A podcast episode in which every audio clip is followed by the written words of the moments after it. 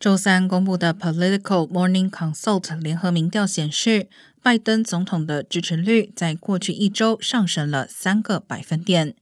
百分之四十二的受访登记选民表示，他们赞同拜登作为总统所做的工作。对拜登的工作表现表示不满的登记选民人数，同样从百分之五十九下降到百分之五十六。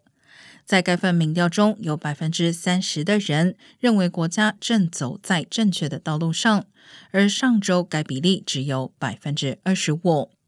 本次民调是在国会民主党人通过降低通胀法案后的几天进行。